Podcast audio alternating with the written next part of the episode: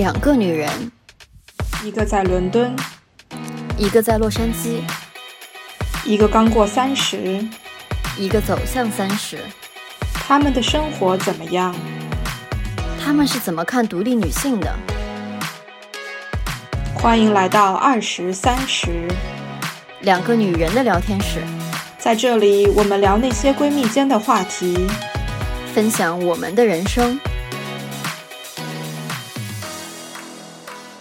大家好，我是梁爽。各位好，我是晨晨。今天就是拉着晨晨姐来聊一个，相当于是我们站在不能说对立，就是完全不同的视角去看一个事儿，就是所谓的员工思维和老板思维。就大家也知道，听过我们播客的观众都知道，晨晨姐已经是翻身农奴把歌唱，而我还处在被压迫的阶段，所以就是拉着翻身农奴的人来聊一聊，说。哎，这个翻身农奴之后坐在桌子的另一面，想法有没有变得不太一样？哦，想法变得太不一样了，好吗？有的时候内心面临太多道德的挣扎，觉得怎么自己变成了这个样子？曾经也是纯洁的小白，怎么就变成了无情的资本家？嗯，其实很多时候真的是迫不得已被逼的，必须要无情，而且没有所谓的对立面。说实话。你也不觉得说你坐到了桌子的对面就一定怎么怎么样了？我是带着美好的向往，或者说是带着对自由的追求，想要走上这条道路，最终走上了这条道路。然后走上了之后，发现你要面临的抉择其实更多了。很多时候你会发现，你对一个人，不管是供应商也好，不管是员工也好，不管是客户也好，有一种倾尽全力。想要跟对方怎么怎么样的这颗赤诚之心，然而现实永远十有八九都是在无情的打脸，让你清醒的意识到，嗯，赤诚之心真的分文不值，还是算了吧。所以那种内心的煎熬、情感上的煎熬，我觉得还不如回到桌子的另外一边，安安心心的领工资，安安心心的做事，好吗？这该怎么讲呢？这是凡尔赛吗？请问？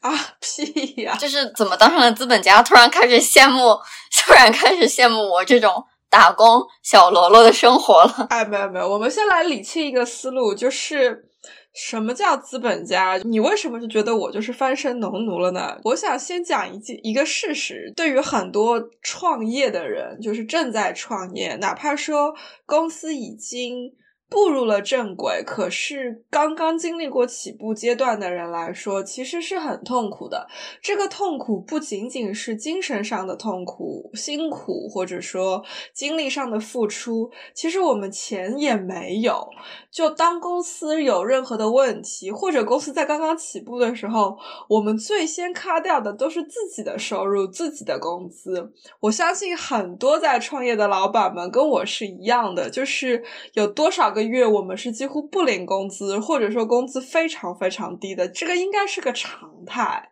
真的就是个常态。我有朋友公司做了十年了，他前面七八年自己是一分工资都没有拿，只有年底分红了，哦，好有点钱进来，然后最近这两年才开始给自己每个月发一两千镑的工资，就这个样子。伦敦给个概念，大家就是投行不说了啊。金融行业很高的那个叫什么？应届毕业生的年薪其实是起薪是非常高的，一般来说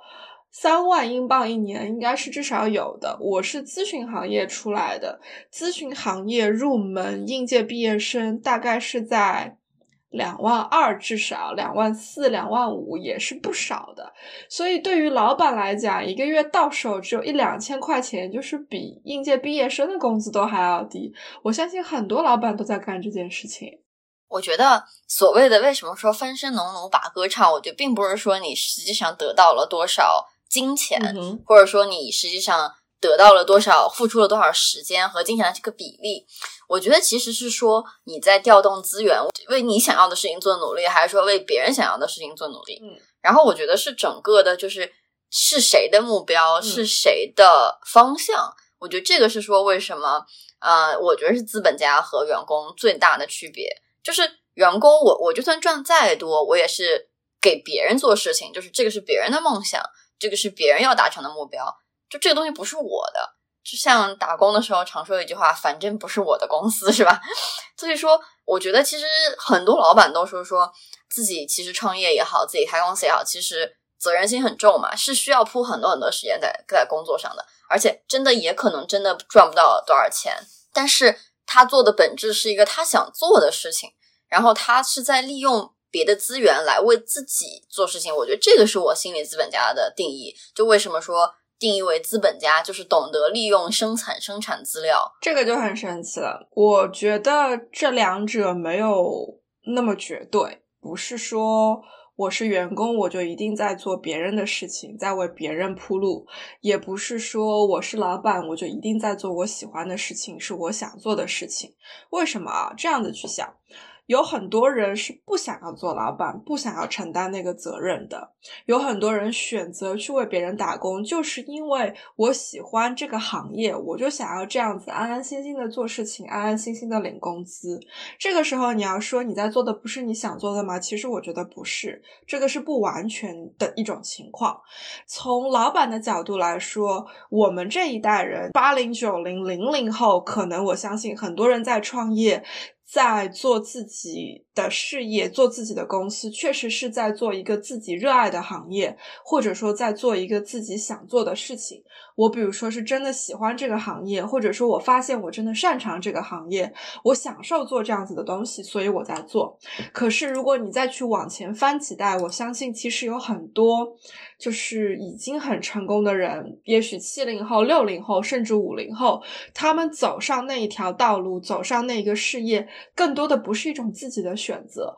是各种外力所迫、环境所迫，或者是在某个节点上，你意识到这个方式来钱快，或者这个方式能够最大的、最快的改善我现在的处境，所以他们去做了这个事情。我相信，就是确实，就是说，如果你在打工，反正这不是我的公司，但是我很多时候我也相信，很多打工的人在做的这一份事业，在做的这个行业，其实他们是热爱的。所以他们选择在做这个东西，东西没有没有那么的绝对啦。应该说，就你刚刚说说，可能比我们早几代的人，他发现了这是一个改善生活的机会，那就是相对来说，他其实获得了更多的金钱，或者说生活质量上的提升这方面的回报。而我们之前讲的说，其实作为老板，你也是要非常辛苦，然后你赚的钱也非常少。这个就是说，你其实没有获得金钱和物质上的很多回报，但你为什么一定要去做？我觉得这个一定是背后有理由的。不管是说你觉得我就是喜欢这种坐在司机位上的这种掌控感也好，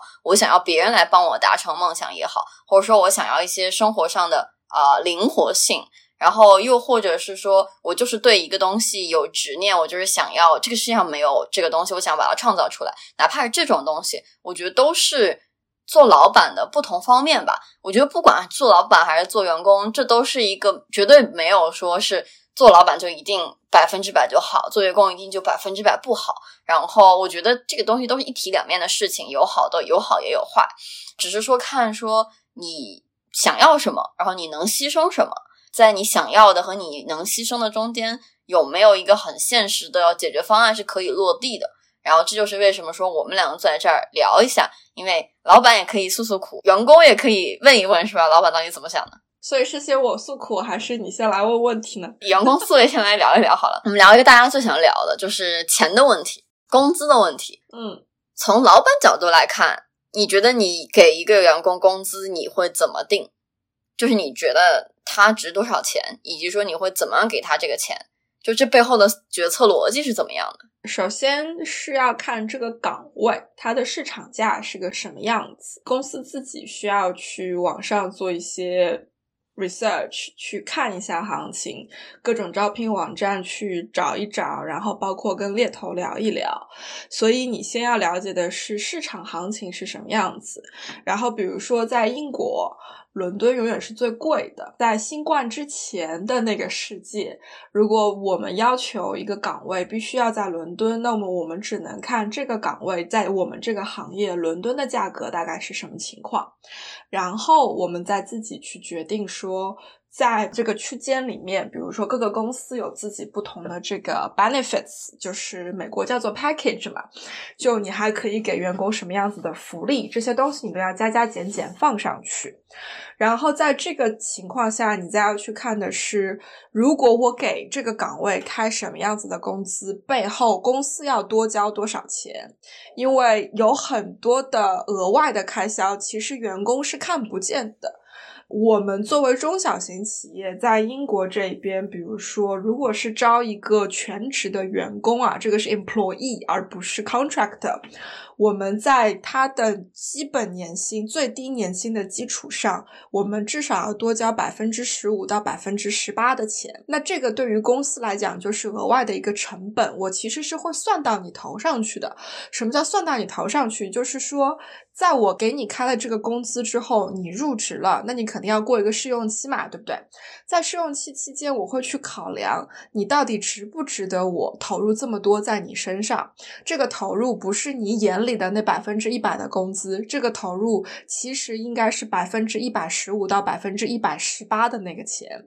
所以你身上背负的不是你的工资这么简单，你身上还背负着那额外百分之十五到十八的那一份。如果你在你的试用期里面没有办法向我向我证明说你值得我投入这些金额，那其实我就会开始考量我需不需要让你过试用期。第二个要考量的其实就是。你的经验有多少？然后你可能可以给公司带来多少的 value？而且这个东西其实，在你投了你这一份简历，跟公司的这个 recruitment process 就招聘流程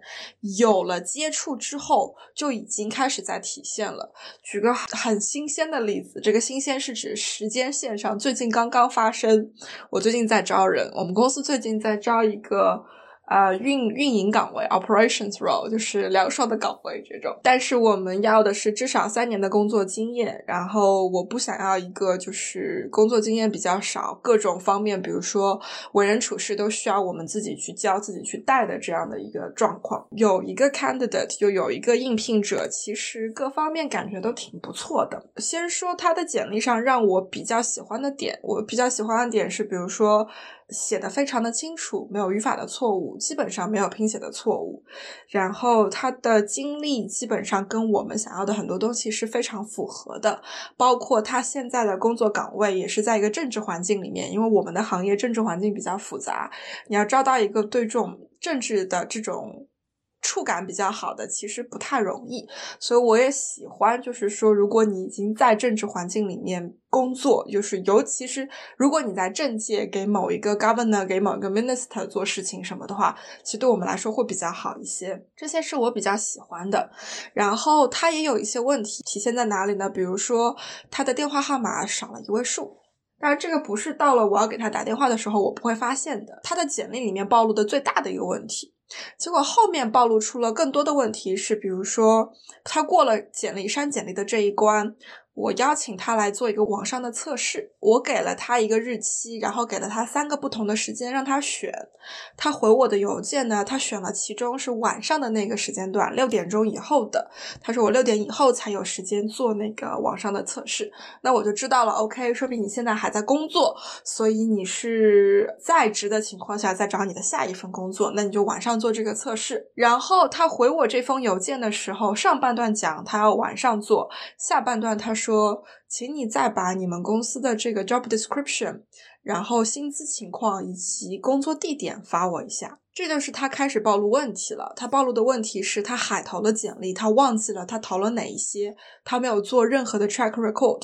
他不记得我们是谁，他也不记得我们这个 role 是什么了。所以我当时就已经不开心了，就已经是这是一把叉了，你知道吗？然后我就回了他，我说行，我帮你定进去了，哪一天哪一天晚上六点钟做这个测试。我没有发给他我们的 job description，我也没有告诉他他要他问的所有的这些问题，我没有直接的。回复，我回复的是你是在哪个哪个招聘网站上投的我们公司哪一个职位，我们的招聘广告在我们公司网站上也可以找得到。过了十分钟，他回了说哦，谢谢，我找到了那个你们的招聘广告，然后我期待哪天哪天做你们的测试。所以这是第二个让我心里不舒服的点。这个不舒服其实是说说出来是很主观，但事实上它是一种很很客观的衡量。这个人没有他简历上说的这么的有条理，也没有像他简历上说的，他知道他在干什么。就 she is not so organized，或者说 he is not so organized。第三个出现问题的点就是在。他应该要来做 online assessment 的这一天，六点钟我发给他了所有的 instruction，然后在六点半他发我邮件告诉我说，由于我的经理昨天确诊了新冠，所以我现在的工作量非常非常的大，我今天没有时间做这个网上测试，然后就没有下文了。他既不说。我们能不能另外再约一天来做这个测试？也不说他接下来到底想干嘛，或者比如说，那我就不来应聘了，或者说我们能不能有其他的安排？他什么都不说。于是我过了半个小时之后，我回他邮件说：“谢谢你告诉我，那你现在是对我们这个岗位有兴趣吗？”然后他就没有回。他第二天早上回我邮件说：“我对你们这个岗位是非常有兴趣的，可是。”坦白来讲，我现在就是没有时间做你们的这个网络测试。有没有可能，比如说你先来面我，然后你看你对我的感觉怎么样？我随便哪一天下午五点半以后我都有空，我都可以面试。这个时候我就觉得好了，到到此为止，就是我们已经没有可能有有下一步了。你昨天晚上的事实已经告诉了我。你不是哪一天晚上五点半都有空，对我是一个欺骗，你知道吗？就是 it's a lie，你不可能每一天晚上的五点半都有空。你也是摆明了，就是你不想做测试，你不愿意做测试，你就是想要走捷径。那这个对我来讲，其实这是一种人品的体现，这也是你一种性格的体现，更是一种你做事方法的体现。到这里为止，我又觉得你的做事的方法、你的性格、你的人品，我都不喜欢，我不可能再给你下一步的任何东西。所以就。就是为什么我说从你投出简历的那一刻开始，你跟整个招聘流程有了这个 interaction，你所有的表现其实就已经呈现在了公司的面前。因为真的这些东西没有地方可以躲，没有地方可以去藏的。所以从应聘者的角度，你需要去考虑的，在整个这个招聘的过程里面，你给公司那一边。的表现是什么样子？这个表现不是从打电话开始，不是从面试开始，而是你所有的沟通、所有的邮件、简历里面写的每一句话，都是在给对方一个印象分，或者说在给对方扣你印象分的一个方式。你怎么样走过这个过程进这个公司，也基本上决定了我会在你的工资上往上加多少，或者说往上减多少。这是第二个方面，然后第三个方面其实就是你这个人是什么样子的啦。就是说你在面试的过程当中，你在整个审核的过程当中，让我感觉到，除了你能够达成你的 job description 里面的 roles and responsibility，你能够做到什么程度，在这个基础上，你有多少 add on value 能够给公司带来，那我有多么的珍视你能够带来的这些 add on value，这个其实也会体现在你的。工资里面，最后其实很简单，就是说公司给你一个 offer，你是可以去跟他谈的嘛。比如说，肯定这个 package 里面有不同的元素，那你对于哪些元素更器重，哪一些元素更不器重，你是可以去跟公司谈的。包括试用期期间，你可能会拿一个比较低的薪水，然后就过试用期的时候，不才会开始拿到你的 full package。那这个中间那个差值是多少？这些你都是可以去公司谈。谈的公公司无非考量的是整个这个 package，我愿意放多少钱在这个人身上，肯定有一些其中的有一些元素更贵，有一些元素更便宜。那你跟公司谈的这个过程当中，你会有 gain and loss，公司也会有 gain and loss。无非最后就是达到一个平衡，是你觉得心理上你是愿意接受的，你觉得我值这样子的一个 package，或者说我现在愿愿意牺牲某一个元素，但是我可以在哪个方面得到更多，这个就是你自己去权衡的一个东西。对于公司来讲，其实就没有那么有意思了。对于公司来讲，at the end of the day 就是钱。如果我能够越省，那当然是越好的。因为比如说，我本来在这个人头上，在这个职位上、岗位上，我的预算是五万英镑一年，最后我跟你谈下来是四万五。那我省了五千镑，我开心啊！这五千镑我可以拿去做别的事情。这五千镑如果没有别的事情可以去做，这就是可以变成年底分到股东口袋里的分红。这都是对于股东来讲是好的。如果说不拿去做分红，我拿去做别的事情，那我就可以拿去放到 marketing 里面去，放到 business development 里面去，或者是放到团队那个团建里面去，带大家出去吃好玩好，或者是放到那个培训里面去，创造。其他其他更多的价值，对公司来讲都是好事。我在想，就是我突然觉得我这个这个员工这个身份可能扮演不下去了，因为我最近也在面人，就是 然后听陈晨姐讲完之后，就觉得我好像代入不到那个背面的角色里面，我脑子里每天想的都是哦，我看的那个简历，然后我和这个人打的电话，就全部都是这种感觉，就觉得等一下，好像这个立场有点不太对呢。嗯，但是还是不一样，就是你帮公司面跟公司自己直接面，就是我自己直接去面，我更多考虑的是，比如说。钱是第一位，然后第二位是客跟客户的关系。如果这个人会跟客户打交道，因为我们行业跟客户打交道真的是一门艺术，就是非常非常 tricky，然后非常的敏感，会更多去考虑这种。我不太会去考虑这个人，比如说跟我工作起来会不会顺畅啊什么的，因为我不 care 这种东西，你知道吗？可是如果是你这样子经理级别的人，你在招人的话，你会去考虑，如果这个人将来是进入到我的团队里面，那其实就是变成你是会跟他直接合作的人，直接一起工作的人，他的很多东西会连带到你的，对你是会有影响的。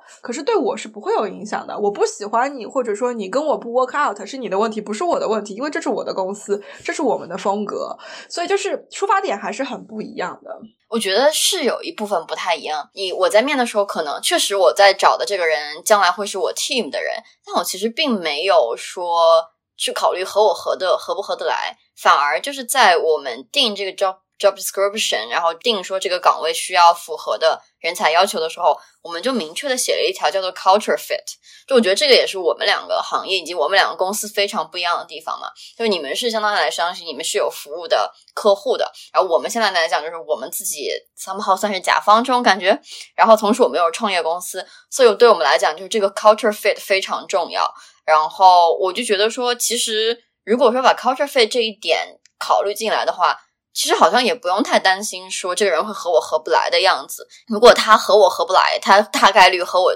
和我们这个整个 team 和公司其他人也是合不来的。所以说，这个就其实不太是我的考量范围了。然后，但是晨晨姐刚刚讲了一个说这一点，我觉得其实晨晨姐不是这个意思，但听起来有点。怪就是，比如说我给你这个岗位定的 budget 是五万，但是我四万五拿到了这个价格，呢，给公司省下来就是五千磅。我觉得从我的我的角度来讲，我反而不是这样去看的。就是我觉得我我在这个职位上省下的钱，我将来还是可以还给这个员工的。我不知道说这是只是创业公司这个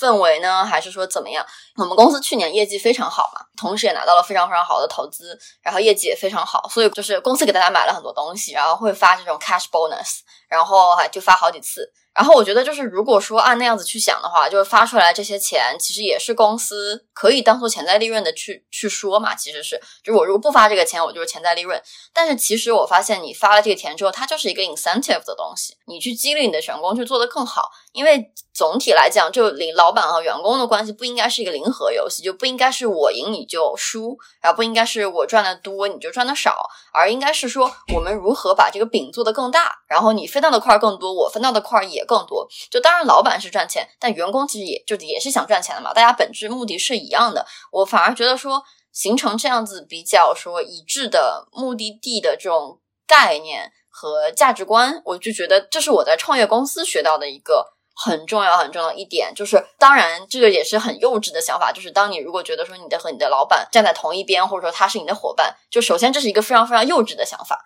但是有些时候，如果说在某些事情上可以达成这样的一致，其实是可以帮助公司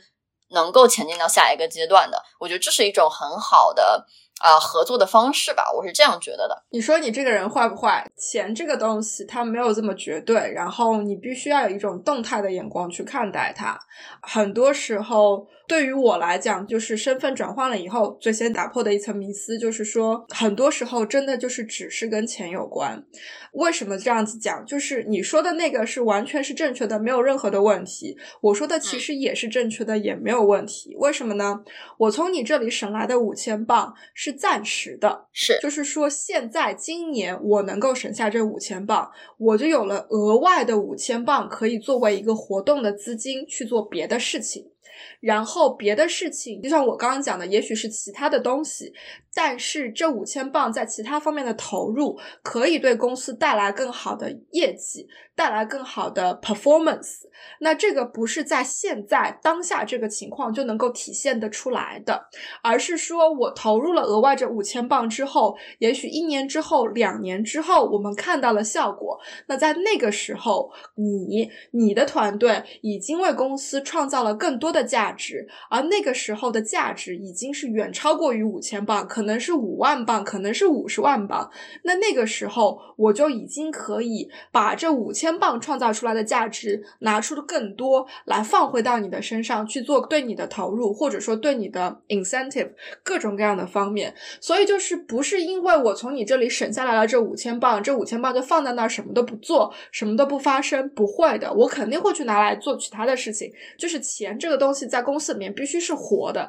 它必须是一直在流动的。然后在创造出了更多的价值之后，我再把额外的价值拿回到你的身上来，投入到你的身上来，告诉你说，你看你这。一年，你这两年的付出，这是我们得到的回报，我们一起来分享，我们一起来 enjoy。所以我觉得这是两个角度。是的，这是公司就是在钱的基础上，这钱永远是 number one priority 嘛。当然，这里也不是狭义的钱，妈呀，钱这个好难聊，必须要很清楚的讲，这不是一种狭义的钱，对就，是其实更多的是一种资源。我怎么样把资源灵活的调动起来，而且这个资源是对于公司。Available 的资源不是对个人对任何个人 available 的资源，你一样的，你必须是广义上的资源去理解。然后我在充分调动资源的情况下，第二个就是要把整个团队的人就是拧成一股绳，一起往前走，这个也是非常难的。其实很多时候，我相信公司它其实就是一辆车，比如说是公交车，比如说是火车。公司是有自己的目的地，是要去往前的。这个目的地。阶段性的是会做一些调整，但是大的方向很多时候是不会变的。所有的公司都一定有三年、五年、十年的计划，有 strategy 在那个里面。这辆车一定是往它的那个目的地去行驶的。沿路上来的这些人，就是是员工、是合作伙伴、是供应商等等，这些人也许想要到那个目的地去，也许他们的目的地是在公司现在所在的点和目的地之间的某一个地方。那你就是上来。跟公司一起搭一段顺风车，一起走那么一段，然后也许你现在还不知道你想要去哪里，但是你觉得哎这辆车还不错，或者说哎这辆车会走过的沿途的风景还不错，那我就先去上去搭一段，走到哪里看。然后到了那个地方，觉得哎这里挺好看的，那我要不下车在这里待一会儿，这些都是有可能的。从公司的角度，我不相信所有的人加入之后就一定会陪我走下去走完，这是不可能的。但是我也相信有很多人上来了之后，也许一开始不觉得会跟我们走得很远很长，可是最后跟我们走得很远很长，这也是有可能的。这样子的方式其实是更自然的一种方式。如果你一进来就非常的 committed。或者你一进来就不非常的 committed，这两者其实有的时候是同等的危险以及同等的不危险。我觉得是，就是取决于说这个公司在呃什么样的阶段，我觉得是非常重要的。就比如说，在一个体制非常完善，然后系统非常完善的公司，我觉得是存在这种说我上车跟着走一段，然后我中途就在很我可以在下一站就下，我甚至说我走着不开心了我就下。但是我我感觉就在。怎么说，在创业公司吧，尤其在前期的时候，在各种组织体系还没有成型的时候，其实你是需要一部分人能够真的 commit，说这个就是我想去的地方，或者至少说我和这个车的终点站有一部分是重合的。然后这样的话，创业公司才能够非常快的把所有的东西搭起来，非常快的把所有东西发展起来。因为创业公司本质追求的就是一个 growth 嘛，就是一个飞速的成长。就是一个一年十 倍以上，甚至甚至百倍的这么一个成长的速度。所以这个其实我觉得，如果没有一个 commitment，中间很多规则不完善的地方，然后整个公司很乱糟糟的那一个部分，我觉得于这些人来讲。它只会说是起负面的作用，而不是说是一个所谓的加分项。这是我自己的想法，我觉得是看公司，然后也完全的要看行业，这个确实也不太一样。就聊回钱的部分来讲啊，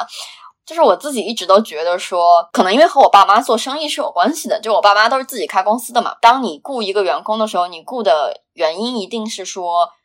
他要的薪水比他能够提供的价值要少。就比如说，你能创造五万块的价值。然后，但你只要三万块的薪水，这是一个可以做的 deal。但你如果对我的成本来讲是五万块，但你同时也只能带来五块的五万块的价值，那这个就对我来讲就没有意义。讲道理，就从老板的角度来看，所以我觉得就是在找工作各方面的时候，我脑子里一直想的都是说，你要去提供同样的工资，他们在别人身上拿不到的这个东西，这才是你的职业的竞争力。因为就你拿一个市场价的薪水，然后但你发现你可以拿到一个比市场的 average。要优秀很多，能做非常多事情的人，那公司就会想办法留住你，然后也会想办法给你更多。但是如果说你是一个说，我就觉得我值这个市场价，但我也确实只能做市场价的这个事情，其实公司再找一个替代的员工会非常的容易，然后同时给到个人的成长空间也好，然后个人的薪资来讲也好，可能也不会那么的好或者那么的高。然后就刚刚陈晨姐也讲了，说其实薪资包括很多很多方面。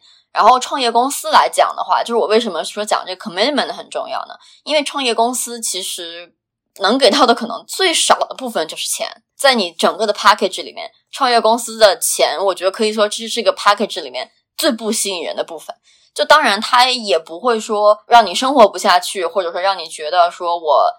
为什么只拿这点工资，它应该不会让你是那样觉得的。但同时，它是完全没有办法和大公司给你的薪水去比的，必须要说这一点。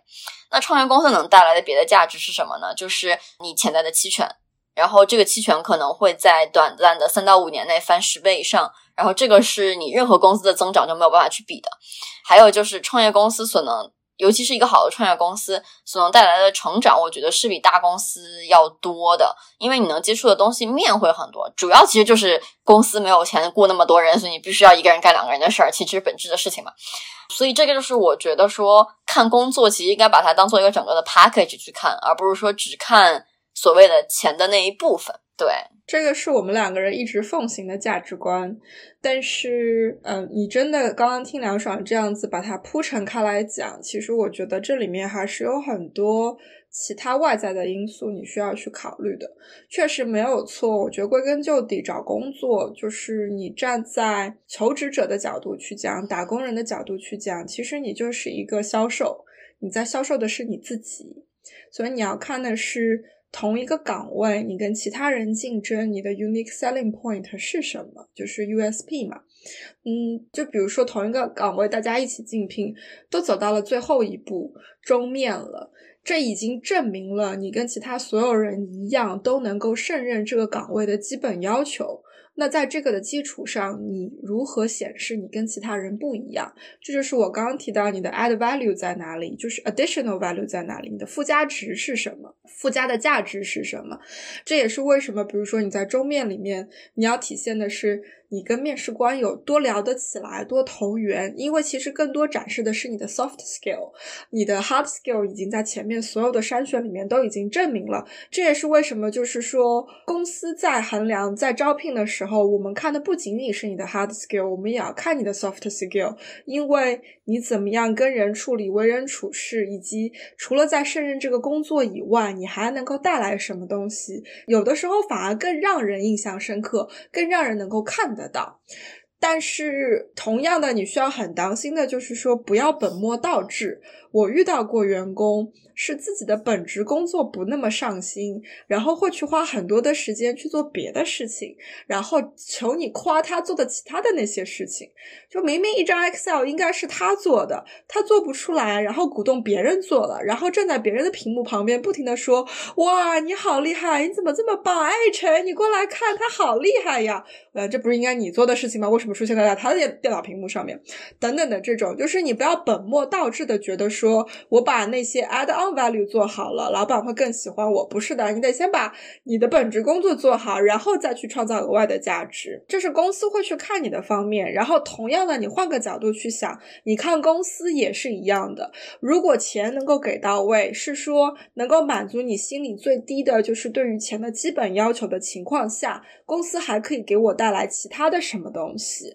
对于我来讲，这个在我打工的时候我很看重。就比如说，我很享受我们公司的工作氛围，就像梁爽很享受他们公司的工作氛围，就是同事都很好，或者说同事的很多做事方式、相处的方式让我觉得很舒服，或者说有很多很优秀的同事，让我觉得能够在他们身上学到很多东西。然后第二个是我很欣赏我老板的很多做做事方式以及他的魄力等等，我觉得在他身上我。能够学到很多东西。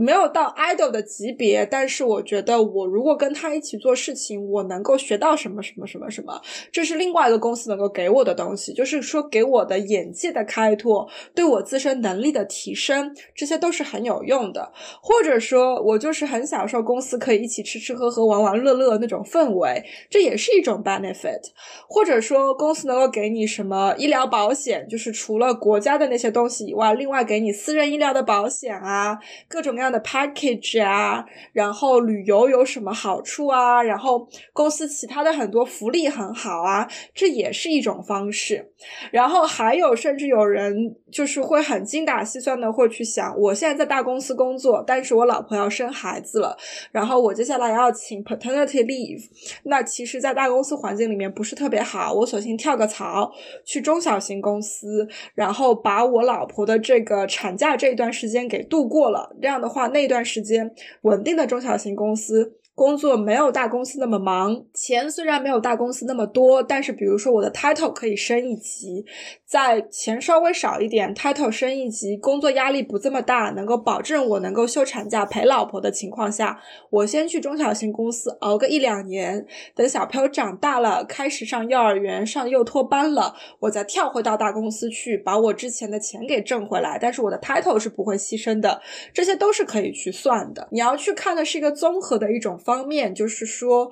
这个公司给我的整个 package 有哪些东西，必须要知道的。这个 package 包含的不仅仅是物质上的东西，它还包含的就是非物质上的能力的发展、精神的发展、视野的拓宽等等，这些也是需要考量进去的。是的，我觉得晨晨姐讲到了两个我非常呃同意的点啊。就第一，其实我觉得公司来招你就是来做一份很具体的工作的。就是我觉得，就是应届生和非应届生可能这个完全不一样。因为我现在怎么感觉自己真的是老板那一边的？就是我最近在招聘的人是一个非应届生的这么一个岗位，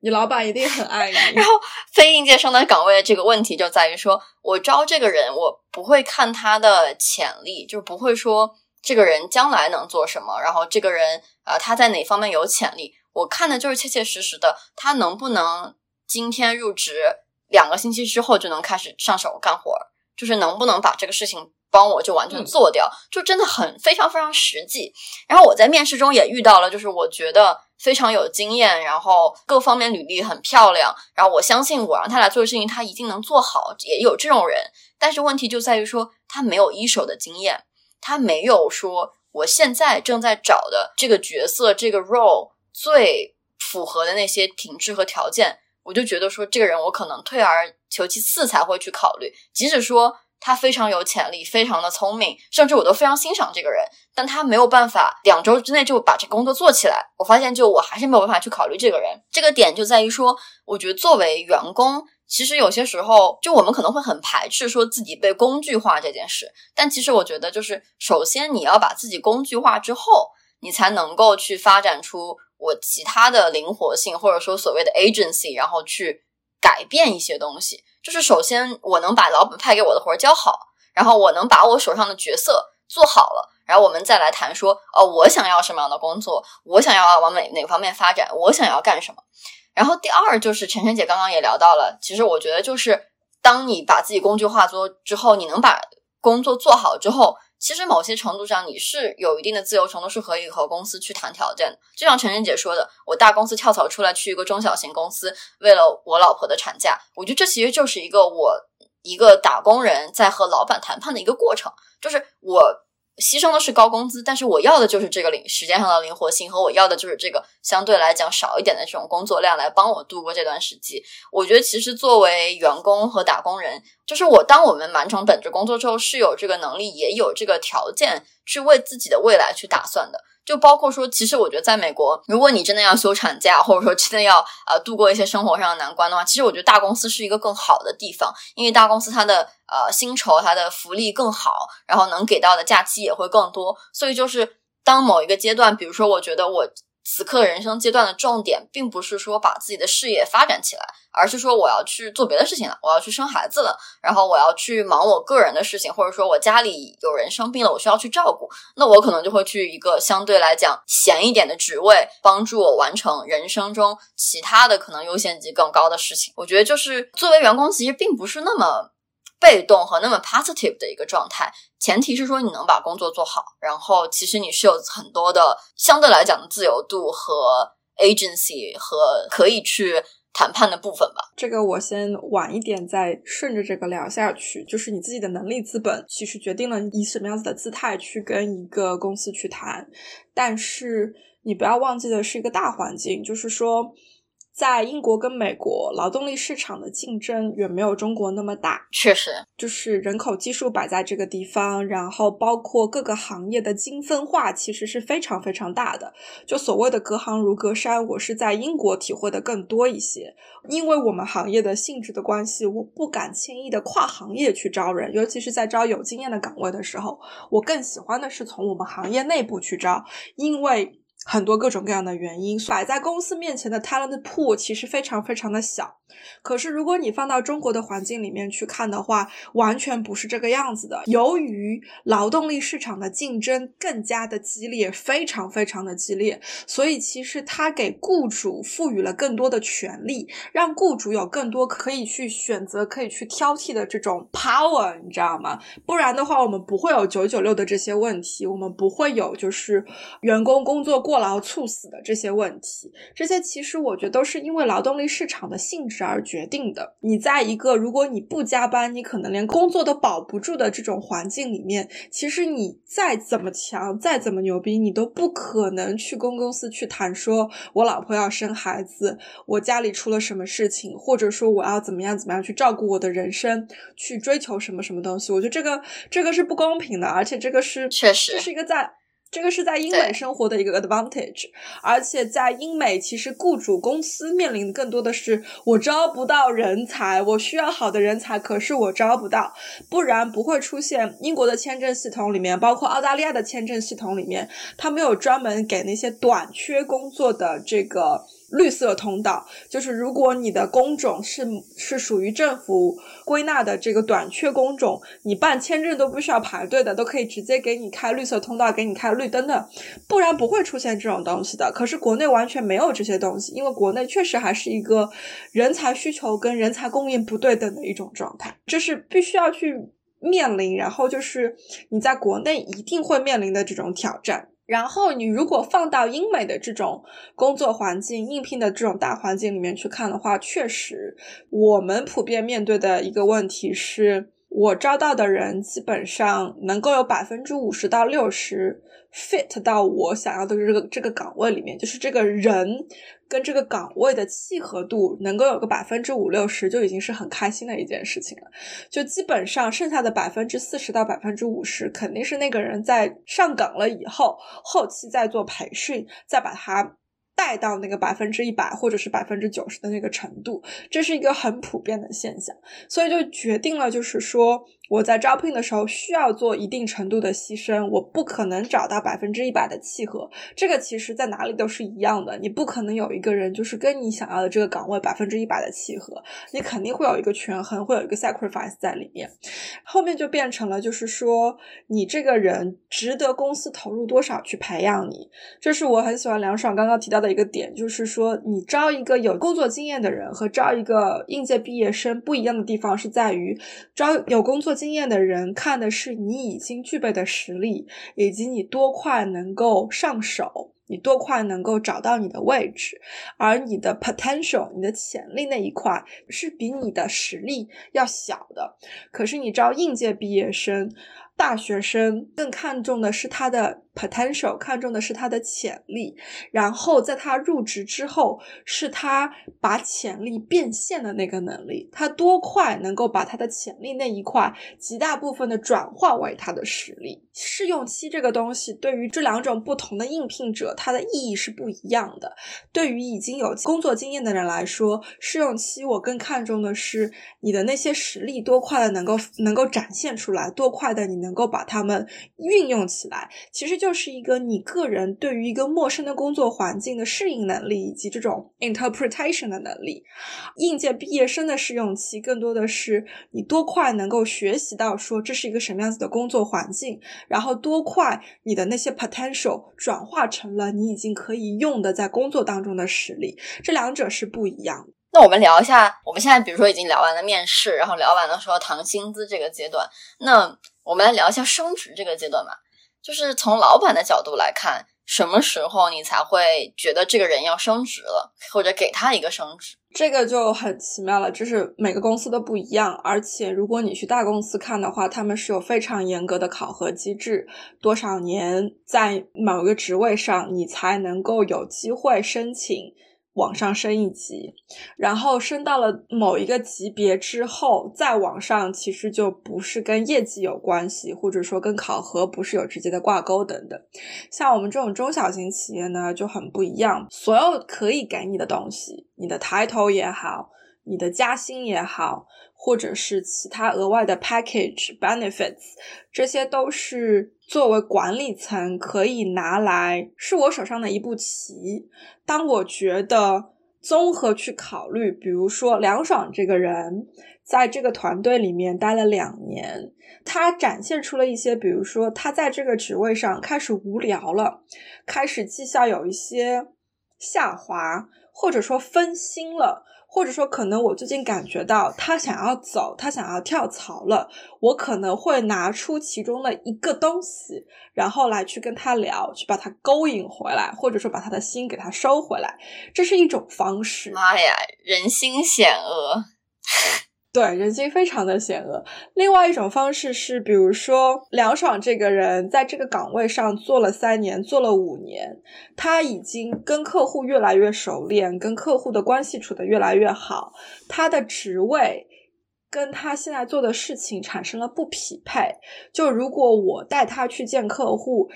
介绍出来的抬头不是一个经理级别，或者说不是一个什么什么级别，那种时候在那个场合会显得不符合，或者说会显得过低。那我就会考虑把他升一级，因为他工作的关系，他他需要一个更好的抬头去应对他所做的这些事情。那这种情况下，我也会给他一个升级。然后还有第三种是我自己的个人经历，这个其实是一个 mixture，就是说我有过将近两年的时间是没有任何抬头的，然后或者说我有过两年的时间，我有很多很多的抬头。在这个场合下，我是我老板的 PA；在那个场合下，我是项目的 coordinator。但是到了一个节点，是我其中的一个上司走了，没人干他的活。但同时，我经过了两年多的磨砺，我到了一个可以接他一部分活的那个状态，而且我也到了一个做了两年的散兵，应该要找一个团队去做一个归属的那个阶段。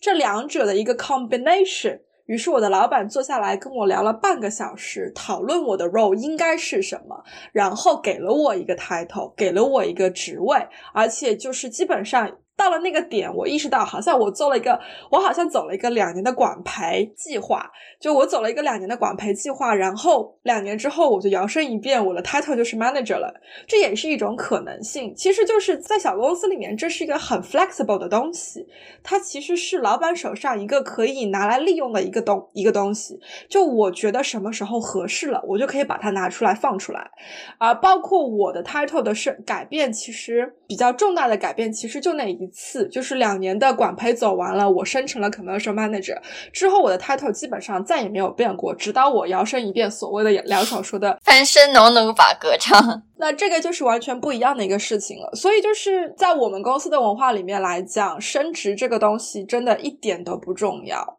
在我需要的时候，在你需要的时候，我可以给你升职。而且事实上，在我们公司的架构里面，升职跟加薪是没有连接号的。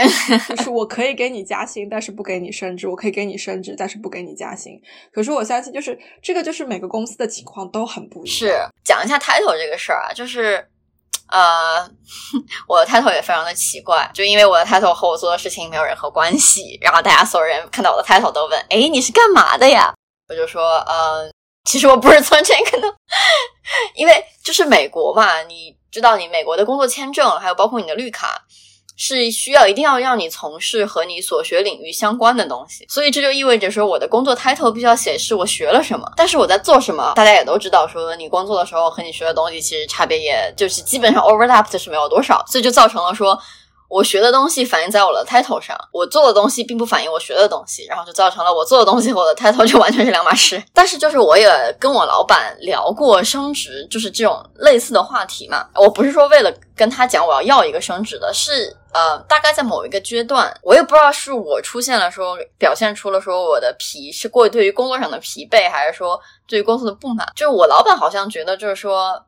我好像应该要跟你讲一下，说为什么我还没有给你改这个 title。以及说哦，我什么时候打算给你改这个 title 这件事儿，他就主动来跟我聊了。然后他就跟我讲说说你想要改这个 title 的话，我还其实把它列出来几项要求，其实都和我们公司做所做的事情是直接相关的。我觉得可以大胆的分开来讲，就是第一件事儿就是有说你和人打交道的能力，这个是非常重要的。因为不管在任何公司，你都要和外边人打交道，你都要和你的合作伙伴打交道，不管你是甲方还是乙方，这个是一定要去锻炼的。然后这个是他想要我去进一步去提高的部分，因为这样的话他才放心给我一个高的 title，让我出去单独的去见人。第二就是他想要我去做的就是其实是一个 project management，就所谓的项目管理的能力，就是从。项目的开始的策划，到比如说去说服各个呃不同部门的人，去去说服公司里其他的人，怎么样参与到这个项目里来，然后到说把这个项目找到合适的人执行下去，到执行完之后把结果再汇报回来，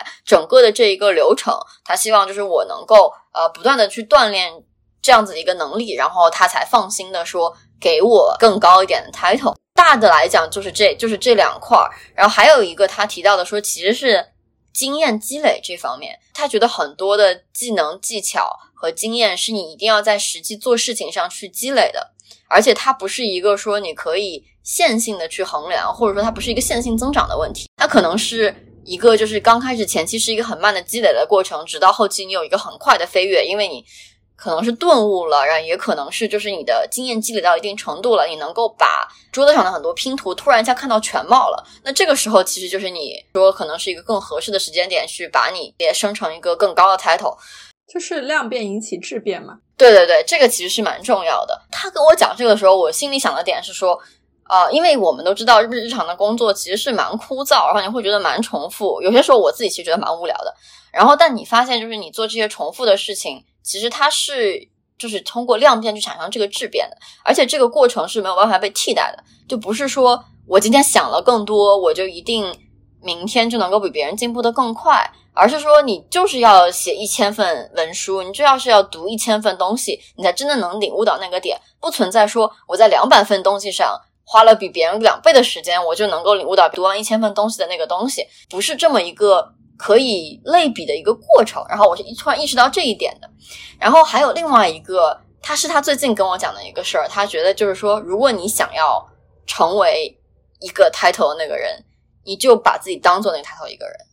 然后你就不要去管说，呃，我现在没有这个 title，我不能做那个事儿，你就不要去管，你就觉得。哦，我我比如说，我是一个 manager，我是一个 director，我就是要做这个 director 要做的事情，我就是要攒一个局，我就是要做一个项目，你就把这事儿做做出来，然后你去说服公司里所有需要和你去做这个项目的人，然后把这个事儿做出来。等到做出来之后，你就真的是 manager 了，你就真的是 director 了，因为大家就觉得，哦，你在这个位置上，它其实和你的 title 不一定有那么直接挂钩的关系。因为我其实，在公司的 title 并不是非常的高，但是我觉得就是，呃，我能够感受到的那个影响力，其实是比我的 title 要多的。然后一方面可能是因为就是我是我上司的，就相当于是二把手这样子的，然后所以我们部门的很多别人的请求也好，或者别人的问题也好，会很自然的流落到我这边，因为我上司太忙了。但是其实我的 title 并不是一个那么高的 title。之前我跟晨晨姐还聊过一个事情，就是说是不是一定要有了 title 之后才能够去展现领导力？晨晨姐当时跟我讲了一个特别好的事情，就是说她说其实所谓的领导力就是影响别人的能力嘛，就是你如何去说服别人，让别人达到你的目的。那其实你有一个 title 的话，其实是你在用自己的 title 去压别人，是说要你看，因为我是 manager，所以你要听我的。但如果当你不是 manager，你和他是平级的时候，你如果能够影响着他把这件事情完成了，是朝着你想要的方向去走，其实是一个更体现领导力、更锻炼领导力的方式。所以我觉得这是一个我觉得非常非常好的思路。就我觉得我其实不是一个特别特别在乎 title 的人。我觉得就是你我我更想要的是说，我不断的去学新的东西。当然，就是你东西学到一定程度，你负责的东西越来越多，然后自然而然这个 title 也会能够跟得上啦。其实，而我自己就讲一个很私心的事情，希望我老板没有听这期节目。就是我自己其实加创业公司，大的一个原因是我想要走一个职业上的所谓的捷径吧。就是因为我觉得我想要接触的很多东西，然后我想要看的很多东西，我在大公司要爬梯子，可能爬个十几年、二十年我才能看得到。比如说，我非常感兴趣的是说这个公司的商业模式是什么样的，这个公司钱怎么赚的，然后钱怎么花的，然后这个可能我。不坐在一个公司 CFO 的位置上，然后我不坐在一个公司负责财务非常核心的位置上，我看不到这个。还有就是公司各部门之间是如何连接，不管你是运营，你是市场，你是产品，你们互相之间如何交流，然后怎么样大家就能把这个局攒起来。如果你在大公司，你做不到一个很高的位置，这个东西是完全看不到的，可能别的部门的人你都接触不到。然后我自己加创业公司的很大一部分原因，也就是。我想要在职业早期看到更广的东西，看到我想要接触的东西，所以某种程度上，我自己觉得是走了一个我心中想走的职业的一个捷径吧。最后也会很自然而然的，就是当我从创业公司出来之后，别人会发现，就是你把我单独的安某一个部门，一个很。特殊或者或者说一个非常专业的领域，发现我并不是那么契合，因为我还有别的能力，我还有别的知识，能够让我去做更多的部分。那我可能就比专一在某一岗位的人有更大的上升空间，或者说有更早的一个呃上升的这么一个机会吧。刚刚聊上七七八八讲了一大串，然后契合了很多自己个人的例子。其实我觉得是两个方面，一个就是。所谓的在其位谋其政，就是说你有这个 title，那你就应该做这个 title 赋予你的事情，以及担负这个 title 赋予你的责任和权利。这个在小公司里面确实不是那么的重要，但是有一些岗位，不管是什么公司，它其实都很重要。就是而且很不幸的就是说。不管在大中小公司，这些岗位的 title 就基本上意味着他们的工作性质，而且这些岗位基本上都是技术含量不是很高，可是又很重要。比如说办公室经理，比如说人力资源部门的各个岗位，这些其实不管在什么样。体格的公司，不管是多大或者多小的公司，这些岗位的职责基本上是很类似的。而且，如果你在这些岗位上没有做好的话，很多事情是非常明显，你藏都没有地方藏的。但是，这些岗位又是那种技术含量没有那么高，普遍的容易被人看清或者说不重视，然后就变成一个死循环，就是很多在这些岗位上的人其实并不是那么有能力。那这是另外一回事情了。我没有任何看低这些岗位的意思，而且事实上我自己。非常喜欢这些岗位，就是我曾经觉得我这辈子就好好做个 PA，好好做个 Office Manager，其实也挺好的。每天跟文具打打交道，跟行政的东西打打交道，我其实挺享受的。然后我自己又是 HR 出身，你想研究生读的就是 HR，所以其实我知道这些岗位对于一个公司有多重要。但是同时，它是一个。普遍来讲不太容易受到重视的这样子的一个情况。但是你如果放到大公司里面去，撇除这些岗位以外，其他的岗位，而且大公司里面的办公室政治相对来说更复杂一些。如果你没有一个 title，其实你很难做事。文文化环境就是这个样子，因为每一个人都在尝试着指手画脚，每个人都在尝试着给你一些什么东西去做。那这个时候，你的岗位就变得很重要。而且另外一个就是说，每一个大的公司，它基本上都有自己的 title 的那一套系统。当你需要跳槽的时候，这个相对的这个匹配度，然后两边岗位系统的这种 match，然后就很重要，因为你不想要从一个经理级别或者 VP 级别。跳到对面之后，发现哎，我的 title 居然比我之前的要低，这些都是会很吓人，然后你想要去避免的。而且大公司基本上是一个 title 跟薪资挂钩的这样子的一个架构，所以基本上你到了某一个位置，大家也就大概能够知道说你的年薪是多少。如果你跳的低了，那其实对你的收入是会有很大的影响的。小公司呢就完全不玩这一套了，就是刚刚我们都已经聊过了，其实更多的时候是。就是小公司能够给你的基本上是钱以及 title 以外的其他所有的东西，更多的是成长的经历，以及包括说没有那么多 bureaucratic 的文化以及。没有那么多的办公室政治等等。你想，一个公司如果只有三四十个人、二三十个人，其实要玩政治是很累的，基本上不可能玩得起来的。但是如果一个公司有上百人、成千上万的人，那这种拉帮结派的等等的，其实问题就会严重很多。就是有更多的沃土去让这样子的氛围去滋生了。然后就是第二个方面，就是说我有多少能够展示自己。位子以外的能力的空间，就是梁爽的老板跟他讲的，就是说，如果你想要 manager 的 title，就把自己放到那个 situation 里面去，然后去做这件事情。我觉得这个真的是只有在小公司或者创业公司里面才可行。呃，我 partner 对我做了一样的事情，就是让我成为了 managing director，但事实上我那个时候我的 skill set 根本还没有到 managing director。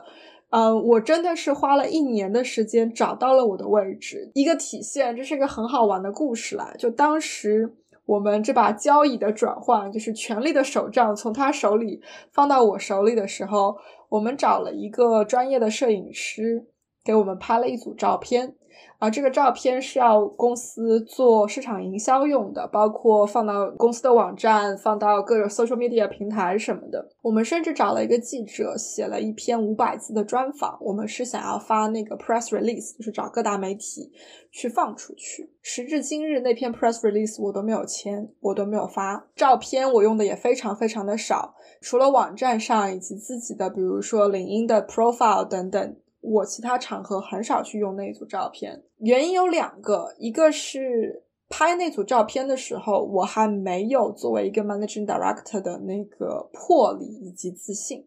这些在我的照片里面全部都体现出来了。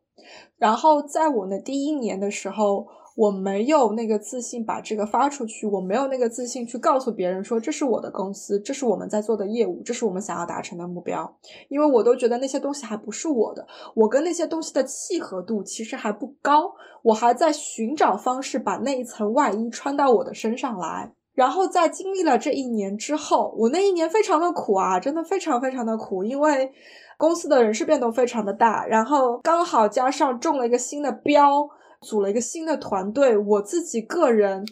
因为还在跟这层外衣的磨合过程当中，同时跟这个新的团队在一个磨合的过程当中，遇到了很多很多的挑战。我遇到了一个新新加入团队的一个成员，他不是 employee，但是他应该是五十多岁，就是非常 senior 的一个人，直接在我面前跟我讲说：“This is not the way we do things，我们不是这样子操作的。你这个外国人，你不懂我们的文化。”他是直接这样子对我讲。那一年非常的苦，但是熬过了那一年以后，我觉得我跟那层外衣已经非常的契合了，就是我已经可以非常有信心的对着别人讲说，这就是我们公司要做的事情，这是我们公司 value 的东西，这是我们公司的目标，这就是我的工作方式。如果你觉得不舒服，那是你的问题，不是我的问题。我花了一年的时间找到那个底气去讲这些话。然后这是第二个我没有用那些照片，没有放那个 press release 的原因，因为我发现那组照片以及那个 press release 跟一年之后的我已经不契合了。在那组照片里体现出的我所谓的不自信，所谓的没有底气。一年之后的我觉得我不能把这个放出去，眼神里的光已经不一样了。这就是为什么，就是说你确实要把你自己放到你想要成为的那个位置上去做那些事情，然后也一定要经过一定的量变引起质变的这样子的一个过程，你才能够找到你跟那个位置的契合度。所以从公司的角度去出发，我不会把一个。能力还没有到的人放到一个位置上面去，就是我 partner 对我做的这个事情是一招险棋，对我来讲是没有退路的，因为你一招翻身成了主人，主人的这件这个外衣不是随随便便就能脱的。可是如果你只是从一个非经理级别把你提到一个经理的级别，这背后是有很多的退路，就没有到破釜沉舟的那一步，而且这背后会有很多的 implication。就我的这一招险棋就是。如果我找不到我的位置，我没有办法跟我的这一层外衣去契合，那公司就赔掉了，等于是没有未来可言了。可是作为公司的主人，如果我把一个没有那么 competent、不是那么有能力的人放到了一个经理的位置上去，这背后会有很多很多的 consequence，就是是会有后果的。最后，如果这个后果是不好的，我作为公司的主人，我是需要出来收这个场的，这里面是有退路的，所以是完全两个。不一样的一个程度。如果我不给你这个 title，但是你通过自己的能力证明了你有这个能力去做到这个 title 的位置上，我再把你放上去，这就是一个名正言顺的一个过程。而且其实是它的后果，就是它它的风险会变坏的坏结果的可能性是非常低的，因为 you earned that title yourself，而不是说我把你扶上去了，然后再去。Defense 你再你再去 defense 你自己，这是两种玩法，很不一样。是梁爽说，我曾经跟他讲过的所谓的领导力的这个东西，其实我一直觉得，首先。在领英上有一个非常不好的氛围，就是觉得 management 跟 leadership 就是对立的两个面。其实它不是，不是说我用 management 就证明我是一个不好的 leader，不是说我有 leadership 就证明我是一个好的 leader。他们两个不对立呀。而且 management 这个东西，管理力这个东西，它不是一个单一的由上往下的东西，其实很多时候也是由下往上的。很多年前，我还在上海生活的时候，我们家经常放的一个频道是上海第一财经频道。那个频道里面有很多，就是比如说成功的商人的访谈节目，然后包括头脑风暴的等等的各种各样的节目。当然有水货啊，也有好货。可是我记得在某一个节目里面，我听到过一句一个例子，其实是个很好的例子，就是说我作为公司的 boss，比如说。招了一个实习生进来，那实习生做的事情可能是非常基本的打杂，或者是排排会议，或者说帮忙订午餐。可是有一天，一个实习生帮我订了一个会，然后在会前十分钟，他给我发了那个会的 agenda，提醒我说。你十分钟之后有这个会，这里是 agenda，请你记得出席，而且花接下来的两分钟看一下这个 agenda。这个其实就已经是一个实习生反向对于 boss 的管理，这是一种 management。这是这个实习生他有一个 responsibility，他有个责任是保证老板能够准时出席会议，而而且知道这个会议会发生什么。这个其实是一种管理能力的体现，它不是老板对实习生的管理，而是实习生反向对老板的一种管理。所以不。不要以为就是我作为一个打工人，我没有权利。其实我有很多的权利，我有对老板的权利，我有对同事的权利，我有对下属的权利。这些其实都是权利。所谓的领导力，所谓的管理力，其实老板是一个综合的，这些都得要有的，包括经理这些都得要有，包括你想要升职，你想要加薪，你这些都得要有。这是为什么我说它最终体现的一种形式是你如何影响别人，让他们跟你一起去做某一件事情。这个里面既有领导力，因为领导力是站在一种主动的方式去跟对方沟通，给对方所谓的洗脑，这个是打引号的洗脑，去影响对方，让对方答应你的方式，答应你的逻辑，答应你想要做的这一件事情。然后你会有一种管理力的体现，是在于即使对方答应了你所有的这些东西，他愿意来跟你做，可是人还是有惰性的，人还是会面临其他的挑战的，他不一定能够做到你想要的那种程度。这种时候，你需要一定的管理能力去保证他把这些东西给做出来。所以这两者是不对立，而且这两者是充分的互相要配合，一起打攻坚战的那一种。这也是为什么我觉得，即使你是打工人，这些东西你都是需要的。因为你不想要猪队友，你想要好队友，那你身边的队友其实是老板安排的。这个老板不是单纯的说公司的那个拥有者的一种定义，而是说你的上司组了这个团队，你没有办法去选择这个团队里有哪些人，可是你有办法去选择你想要跟这个团队里的哪些人去合作，这是另外一种主观能动性的体现了。所谓的。老板跟打工人之间的这种关系，其实为什么想要去转换？我觉得很多人是因为我们之前社畜聊的那一期，就是所谓的自由的程度，有哪些东西是我自己说了算，有哪些东西是。我不想要被别人去干涉的，这是我觉得在身份转换之前我最大的渴望。在打工的时候，我觉得我的这个 idea 这么好，你为什么把它毙掉了？我明明应该花这个时间，这两个小时去做这件事情，你为什么不让我去做？你让我去做别的事情？当时的我觉得对我是一种束缚。我想要突破这种束缚，我想要有自我支配我的 idea、自我支配我时间的这种自由。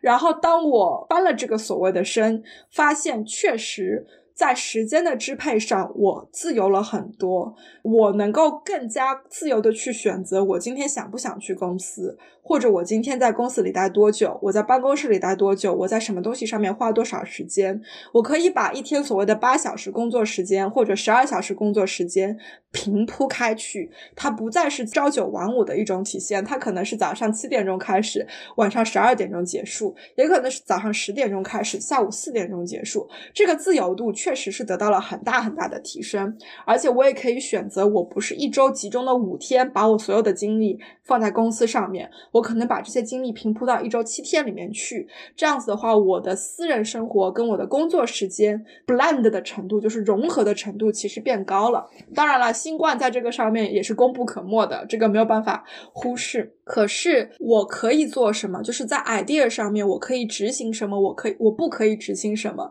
其实那种约束程度。并没有质的飞跃，或者说质的改变，因为其实更多的这些东西都是由公司现在在什么状态，在什么阶段，以及客户有什么样子的需求，大环境去决定的。有的时候。你很想做一件事情，但是公司的资源有限，现在还没有到你可以做的那个程度，那就没有办法，你就是不能做。这个跟你打不打工没有关系，资源没有就是没有。你除非你需要做的事情是先去把资源找到了，那对于老板来讲，那就是我我现在 number one priority 就是去找资源。那你资源找到了以后，这件事情是你做还是打工人做都一样啊。就是得做掉，就是得要做掉。然后包括比如说新冠这种东西，你能怎么办？就是你有很多宏伟蓝图，你未来三年的计划，由于新冠的出现，就完全的打破掉了。然后再加上。相应的政府如何去抗击新冠，如何对待新冠，就基本上决定了你这一年你的公司能做什么，不能做什么。这种束缚跟你的身份没有关系，它怎么样都是在的，真的。而且事实上，大环境的不确定性对于公司、对于老板来讲更伤，因为你没有办法做计划，你没有办法做任何的规划，即使你做了，也是一夜之间会被完全推翻掉的那一种。是的，我觉得陈珊姐完全讲到了一个。嗯，怎么说呢？就是老板很无奈的地方，就是老板一定要非常现实，就相当于说这么讲吧，就是老板相当于你炒股加了杠杆，就是你赚的时候，老板会赚更多；输的时候，老板也会输更惨。主要最近这个 GameStop 的事情，搞得我脑子里全部都是这个这个加杠杆，然后对冲基金被垮掉这个事儿，就是只能举这种后面奇怪的例子。对，就是老板他是真真实实、切实接触市场的人，当市场不好的时候，其实讲道理。作为打工人，我有梦可以做，因为我的工资还在那里照常发着。我只要没有被 fire，我的生活和以前是一样的。但是老板不一样，就是你这个船怎么开，确实现在风浪就是大。我在甲板上，只要我的船够大，我就可以感受不到浪。当你坐在船长室的时候，就是你是看得很清楚，说前面浪有多大，有没有石头，有没有冰山，是不是要撞墙了这种。所以说，我觉得这个视角是完全不一样的。从这个事情，我就想到另外一个事情，就是所谓的画饼的事情。就是其实老板在大环境里，他是非常清楚说这块饼到底有还是没有的，因为他直接接触现实嘛，他非常落地。就是这块饼现在没有，他就是没有。但是作为员工，就是我还有一个选择，就是老板可以画饼给我，反正这个饼永远都是未来的嘛。不管市场好与不好，反正老板永远都会画饼给我，这个饼永远都是现在吃不到的。我不知道这两个可不可以等同啊？就是画饼和 career career development 所谓的这种 career development，其实我觉得在我心里是蛮类似的。就可能因为我是觉得个人的成长最重要吧，所以我就觉得说你给我的饼，其实就相当于是我能成长成长多少。当然，饼还能还可能在说创业公司未来的估值会有多少啊，你的股票回报有多少啊，这种类似的事情。所以想问一下陈真姐，从老板的角度来看，怎么看画饼这事儿？画饼这个呢，是一个很玄乎的东西。我有的时候很抵触这个东西，我自己也不喜欢，有的时候不不喜欢给人画饼。但是过了一段时间之后，你发现很多时候，如果你不给对方画饼，对方是没有动力的。就是人有的时候是会选择愿意去相信一个饼。嗯，这个跟 career development 不完全的一致，因为在我看来，career development 其实是一方面是你不停的提高你自己，就是说把你托底的那个部分不停的往上提，同时把你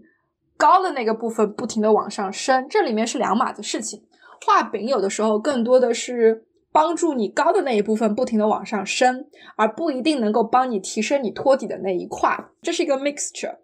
我会给人画饼，是因为我们行业是很需要饼的一个行业。为什么这么讲？就是它不是一个你做一件事情一天两天能看到效果，一周两周能看到效果，甚至不是一个月两个月就能看到效果的。举个例子来讲，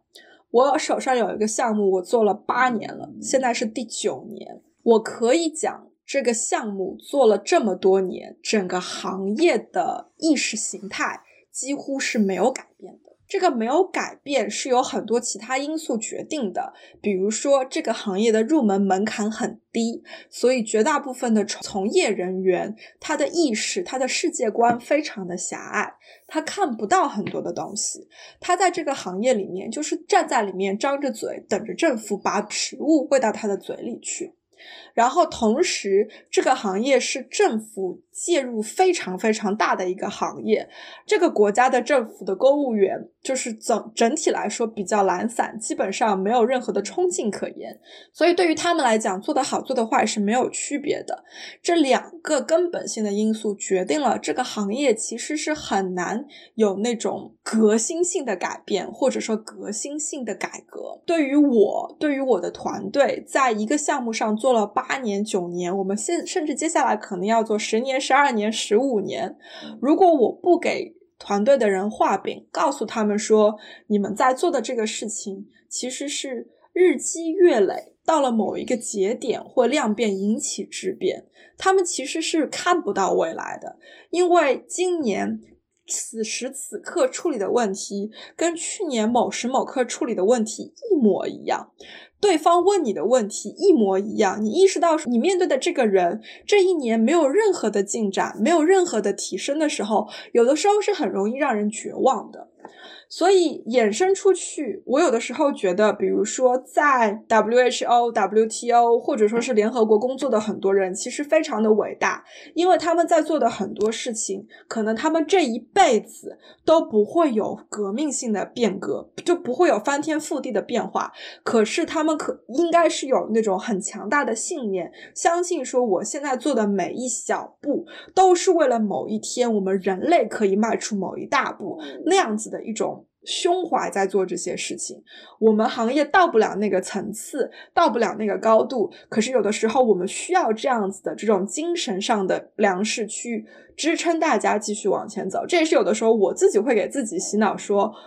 也许在现在这十年不会有什么样子的变化，可是下一个十年我们可能会到什么样子的一个变化。所以在这个层面上，我觉得饼是需要的，饼对任何人都是需要的。可是。如果你只画饼，你不落地，你不给别人一种自我能力上的提升，或者说自我职业上的发展，确实没有任何的意义啊。这个里面你要怎么样去画等号呢？其实更多的时候是一个人的意识形态、一个人的眼界、一个人的世界观，如何跟你画的这张饼之间去画一个等号？你如何带领你的团队看到？他们看不到的东西，他们应该能够看得到的东西，而且这些东西才是决定了你团队能够走多远的问题。你要用一种我们出生的比较中国的一种方式去讲，就是你如何牺牲小我去成全大我的一个问题。一个领导者站在一个团队的前头，有的时候你是要在前面带着大家往前冲，有的时候你是要站在团队的后面推着大家往前走，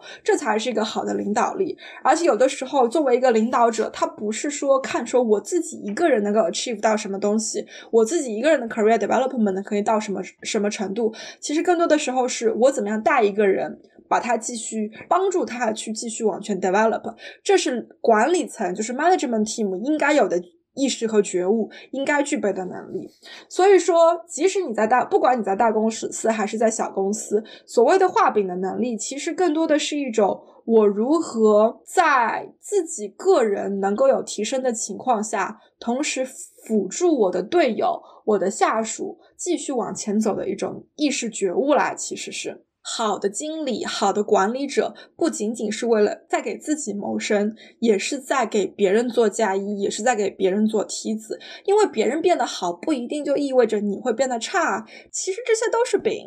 饼这个东西真的很主观，我觉得是非常非常主观的。甚至是我来给你画个饼，在你眼里这不是饼，甚至就是说我来给你画个饼，在我眼里，我觉得我给了你一个饼，可是在你眼里这就是一个圈，就是拿毛笔在纸上画了一个圈，它不是。一个饼，这也是有可能的。这个里面有很多的值得玩味的东西，每一个人的感觉都会不一样。我不想做一个主观臆断的一种单一的一种说法，但是我觉得这是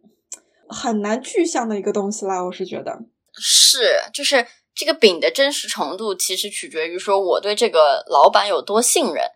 我觉得就是如果我很信任他，我可能会觉得哦，这就是个饼。但如果我可能完全不信任这个人，或者说这个人没有表现出让我觉得他能带领我走到那边的各种能力也好、品质也好，或者说我和他就是思路不对头，他相信的世界和我相信世界就是两个世界，那我可能也就觉得那就是毛笔画个圈儿，然后也没有多大意义。我觉得从员工角度来讲，我觉得我是一个还蛮需要饼的一个人，就是我是一个蛮就是啊喜欢朝前看，就是我觉得说对于员工来讲来讲。这个饼重要的原因，就像陈晨姐说的，它能够让你看到你所看不到的更远的地方。而我觉得，这个更远的地方，其实是我们能如何能够完成，说从员工思维走向老板思维，或者说我们走向我们想要去升职，然后想要去进入的下一个职业阶段的这么一个过程。因为很多时候你在完成手下的工作的时候，你就是非常。当下的说，我就是看着我手里的这点东西，然后把它搞定。然后只有说，当你老板给你画饼的时候，其实他是在让你抬起头来看，说这个世界不仅仅只有你手里做的这点东西，但是你只有把这点东西做好，你才能够去做更多的东西。然后你也才通过老板给你画的饼，然后你能意识到说，哦，那我下一步该往哪里去？我下一步该往哪里走？其实是一个方向性的指导意见。所以我这人还是。挺喜欢看到饼的，我觉得看不到饼的工作更没有什么好期待的，我是这种感觉吧。很好，是一个很有世界观的孩子。还有一个，还有一个点，大局观非常好，感觉得到了赞赏，得到了老板的夸奖。还有一个事情想和陈姐姐聊一下，就所谓管理方式的问题，因为我知道我们前段时间不是就是拼多多的事情搞得很很火很热，大家都在讨论说。啊，公司文化各种各样的事情，然后包括拼多多什么这种打卡的机制啊，一定要就是全勤啊，然后就是有一种说永远把员工放在公司的对立面啊，就包括说你去上个洗手间都要给你计时，然后还出现有公司根据你的聊天软件发现，或者说根据摄像头发现你每天有多少时间不在工位，然后这种事情，我就想问，从老板的角度来看，就是。员工一定要站在那样子位置上吗？或者说一定要采取这样子的方式去管理员工吗？就是人人真的是生生性懒惰，我就是啊不想工作嘛，这种吗？不能这么绝对的讲，就是在理想的世界里，答案一定是否定的，就是说不是。其实每个人都有向好的那一面，可是。你不能够忽略的是，人的惰性其实有的时候真的就是非常的 powerful。我相信我们每个人都有这种经历。我早上不想起来，我真的就是可以在床上赖到下午两点钟才爬起来，就是饿到不行才不得不爬起来的那种。另外一个你不能忽视的是所谓的 peer pressure，就是周围的人对你的影响。我们公司，比如说是在一个 health and safety critical industry，什么意思呢？就是说，我们面对的很多的事情，或者说我们面对的客户，他们很多时候做的事情，他们的工作内容，如果稍一不慎，是会出人命的。就如果你火车司机开的时候不当心，对吧？或者说打个瞌睡，火车是会脱轨的。我们公司面对的客户其实很多时候是这样子的情况。然后我们的经验告诉了我们，很多时候如果出了事故，engineer 也好，司机也好，犯了错误，其实是因为他所在的文化不对。这个不对是有多方面的原因，管理方式是其中的一个。它只是其中的一个，还有其他的影响。就举个例子，如果说你进入了一个团队，你的上司是一种作风，但是你周围所有的同事是另外一种作风，那么你肯定是会被你周围同事所影响的，因为你每天面对的是他们，而不是你的上司。如果你周围的同事都是惰性很大的，告诉你说啊，没关系的，你每天可以去厕所里面睡个四十五分钟再出来，哦，没关系的，你现在可以出去买个奶茶，排个两个小时的队再回来。那你就会去这么做。其实有的时候你是会受到周围人的影响，这种影响不一定是你主观选择去被影响的，而有的时候其实是被动的。因为如果你不被影响了，你可能会被你的同事排挤，你可能会被你的同事欺负，因为你成了他们眼中的异类。这些其实都是有很多外在原因，你不能单纯的说我人就是懒惰或者怎么样。然后另外一个是，确实我觉得管理层在。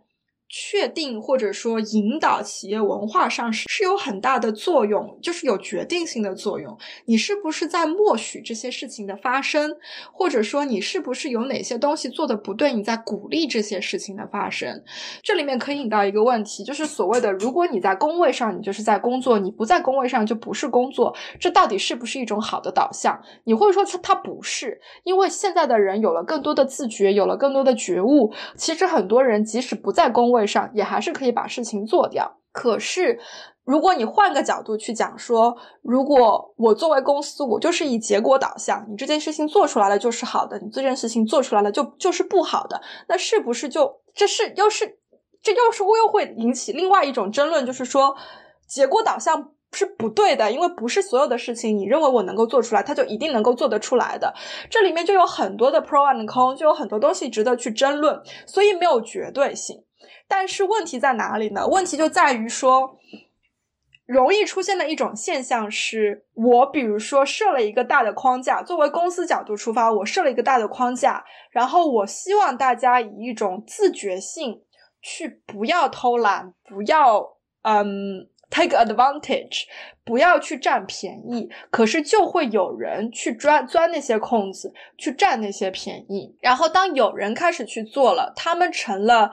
既得利益就是他们得到了更多的利益的时候，别人是会眼红的，同事是会眼红的。那既然他在钻这个空子，我为什么不可以去钻这个空子？于是别更多的人开始去钻这个空子，那你就不得不逼的管理层去把这个框架推翻掉，或者说在建立了一个大的框架的情况下，再去放更多更细碎的、很细致的规定。进去，然后就会出现一种比较恶性的一种发展。我放了更细致的规定进去，于是另外一端的人去钻更细致的空，去占更细致的便宜。那你不就变成管理层不得不继续去放再细一层的这种规定进去了吗？于是到了某一天，